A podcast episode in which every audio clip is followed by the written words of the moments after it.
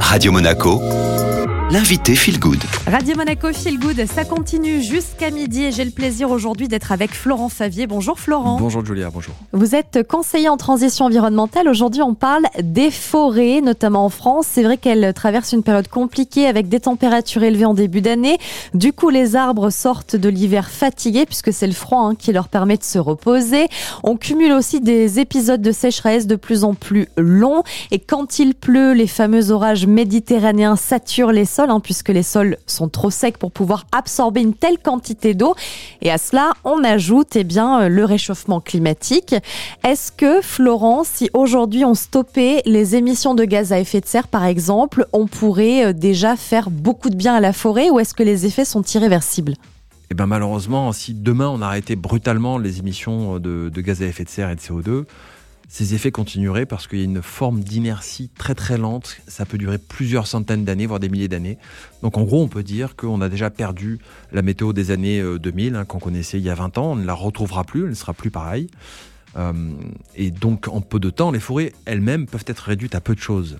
Et d'autant plus vite qu'il euh, s'agit de forêts de culture pour la plupart, donc c'est souvent une seule espèce, donc elles sont plus fragiles. Alors, quand on parle de planter des arbres pour ralentir le réchauffement, il faut bien avoir en tête que cela n'a de sens que dans le cas de forêts naturelles et dont les effets positifs de captation du carbone ne seront optimaux que d'ici plusieurs dizaines d'années et encore si on laisse à ces arbres le temps de pousser jusqu'à cet âge-là et de, de, rester longtemps en vie. Est-ce que c'est pour ça que Bertrand Munch, le directeur de l'Office national des forêts, a dit Notre forêt est en situation de crise Oui, parce qu'il a bien conscience que l'heure est grave, y compris pour les forêts et pour les arbres.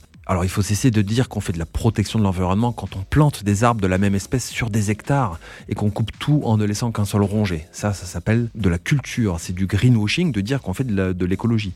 Les forêts, pour être à la fois des réservoirs de carbone et de biodiversité, doivent avoir le temps de croître, de vieillir, de souffler. Mais aujourd'hui, la filière est surtout considérée comme une source de fourniture de bioénergie, principalement de chauffage, ou de matériaux en tout genre, mais pas assez comme un écosystème riche et fragile qui peut avoir un impact important sur le changement climatique. Et côté action, qu'est-ce que nous, on peut faire à notre échelle? Les actions, eh bien, il faut être vigilant à la qualité du bois qu'on achète. Il est impératif de se concentrer sur les labels des forêts gérées durablement, même si c'est insuffisant en soi, c'est quand même beaucoup mieux. Outre la qualité du bois, il faut savoir d'où il vient.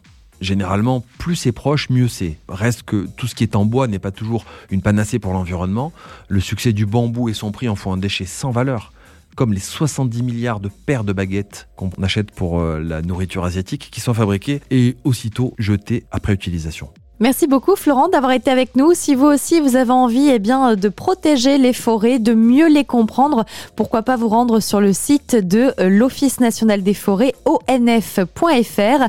L'interview, elle, est disponible en podcast comme toujours et on retrouve maintenant votre playlist sur Radio Monaco.